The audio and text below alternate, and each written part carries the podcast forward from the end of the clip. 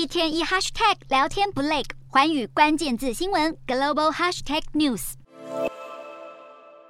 其中选举前在打晶片牌。日前，美国总统拜登亲自前往俄亥俄州参加为英特尔重砸两百亿美元的新晶圆厂举行的破土典礼，并且宣称能够带来三千份全职的高薪就业机会。而拜登政府不止高调推动晶片业的美国制造，为了保持美国在高科技的领先地位，台面下也持续与中国角力。继八月底下令辉达等晶片厂必须停止向中国出口人工智慧 AI 晶片。十一号，路透又爆料，日前美国商务部发函要求。科磊、科林研发和应用材料等三间公司，除非取得许可，十月起禁止向生产十四纳米以下先进半导体的中国工厂出口晶片的制造设备。而这项消息已经获得证实。更有看法认为，向特定企业发出政府通知函，让美国商务部能够绕过冗长的法定流程来迅速实施管控，未来更可能扩大适用的范围，进一步严控先进晶片技术流向中国。然而，美中科技战又将再辟新战场。十一号，彭博资讯爆料，拜登即将签署行政命令，扩大美国生物制造业的基础设施范围，跟南瓜新药品、人体组织、生质燃料和食物，来降低对中国的依赖，